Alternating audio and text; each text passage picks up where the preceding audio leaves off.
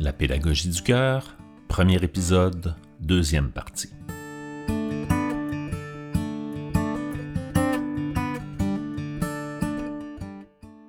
Les techniques d'impact sont très utiles en classe, comme l'expliquait Danny Beaulieu dans la première partie de cette entrevue. Mais les orthopédagogues, les techniciens et techniciennes en éducation spécialisée, les travailleurs ou travailleuses sociales, en fait, tous les intervenants du milieu scolaire, tant au primaire qu'au secondaire, ont également avantage à posséder ces techniques dans leur coffre à outils. Alors que la discussion se poursuivait sur le sujet, Danny Beaulieu a tenu à proposer un exemple se rapprochant justement de la réalité de ces si précieuses personnes dans nos écoles.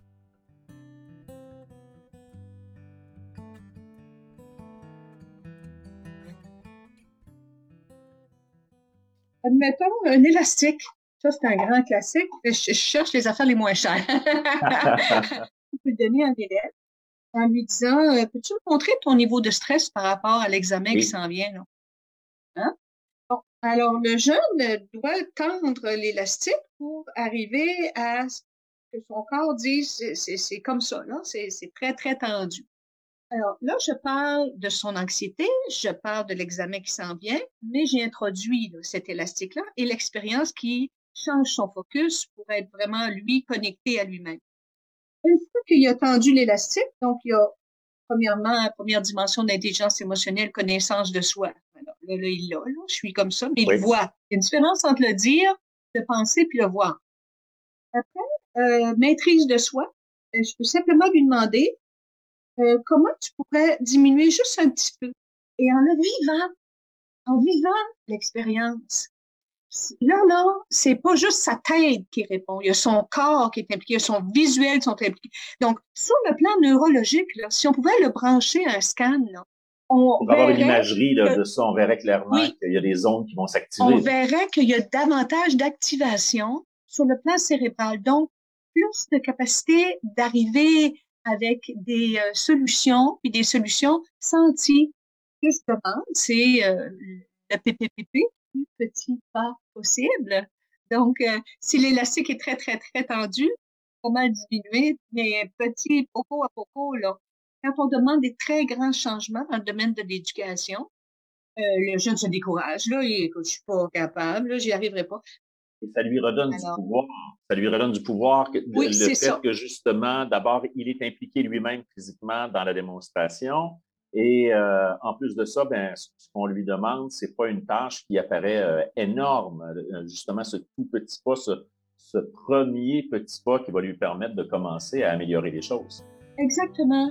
Et petit pas plus petit pas, c'est ça qui fait que finalement, on se retrouve avec un grand pas en bout de piste et le jeune est fier.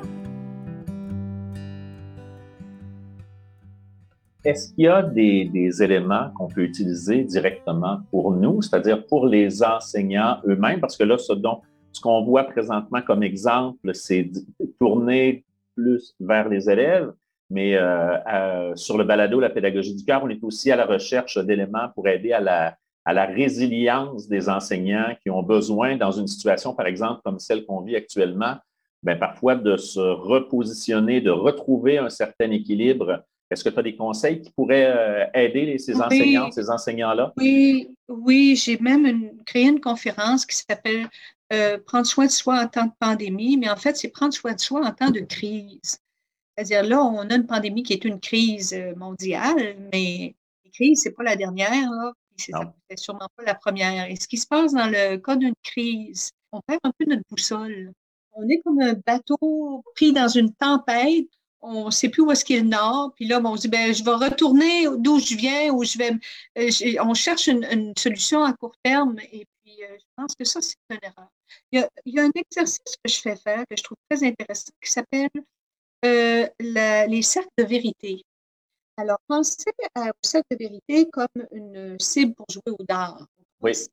Le cercle du centre, pour moi, représente ce qui nous apporte le plus de satisfaction dans notre vie. Et les éléments qui, fait, qui font en sorte que ma vie est comblée, que je suis pleinement heureuse, satisfaite.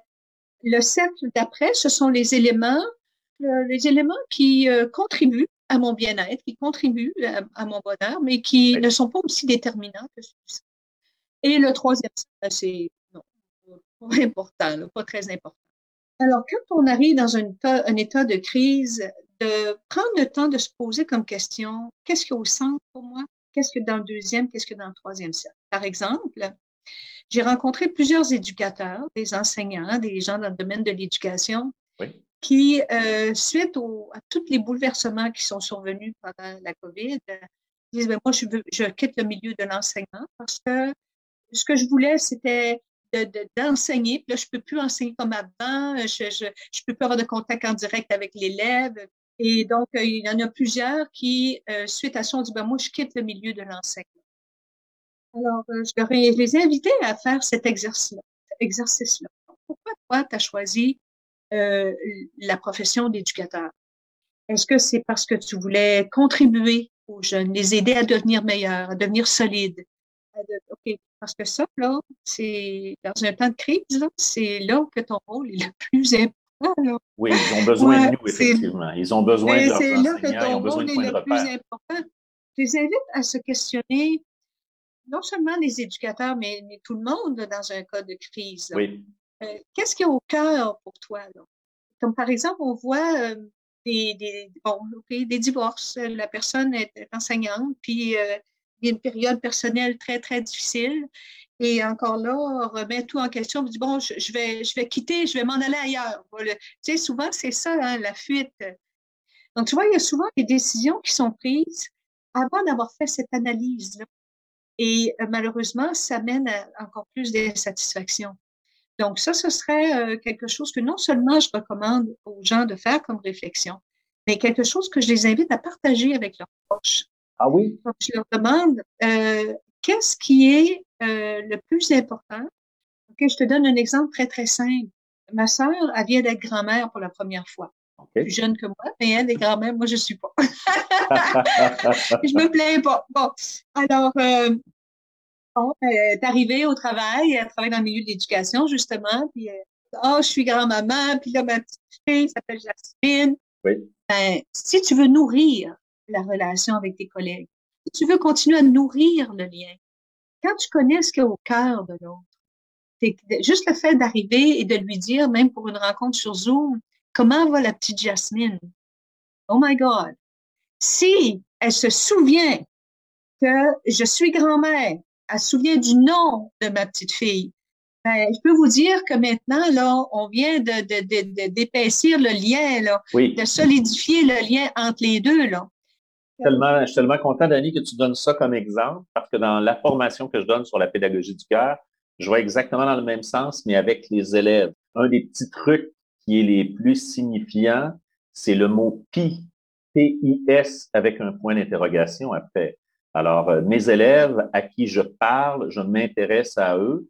Eh bien, s'ils m'ont dit le vendredi qu'en fin de semaine, ils vont jouer un match de football important, si lundi matin, quand j'arrive, je leur demande des nouvelles de leur match de football, ou je leur, parle du match de football parce que je me suis intéressé, je me suis renseigné sur comment les choses se sont passées, ben là, il y a quelque chose qui devient très signifiant. C'est un peu le même genre d'impact qu'on va avoir. Oui, absolument. Absolument. Et puis, euh, euh, c'est pas. Euh, bon, ça, il, y, en a qui disent, bon, là, c'est de la manipulation. Non, pas du tout. C'est de comprendre comment notre but est de nourrir la relation, c'est de la solidifier, de devenir des meilleurs éducateurs, des meilleurs aidants. On cherche des façons de le faire. Euh, parfois, on a des façons qui sont absolument inefficaces. Mais ça, c'est une façon efficace de savoir ce que dans le noyau central de l'autre, puis de s'y intéresser avec cœur, avec sincérité. Et c'est certain que ça fait une énorme différence. Voilà qui met fin au premier épisode du balado La pédagogie du cœur. Un grand merci à mon invité, Danny Beaulieu, qui a accepté de se prêter au jeu de l'entrevue par visioconférence. Pour plus de détails sur les formations qu'elle propose, rendez-vous sur le web à academyimpact.com. Plus d'une quarantaine de formations différentes sont disponibles en ligne, dont neuf dans le cadre du programme Professeur d'impact. Un grand merci à Simon Prou, guitariste et compositeur. C'est sa musique qui nous accompagne pour le plus grand bonheur de nos oreilles.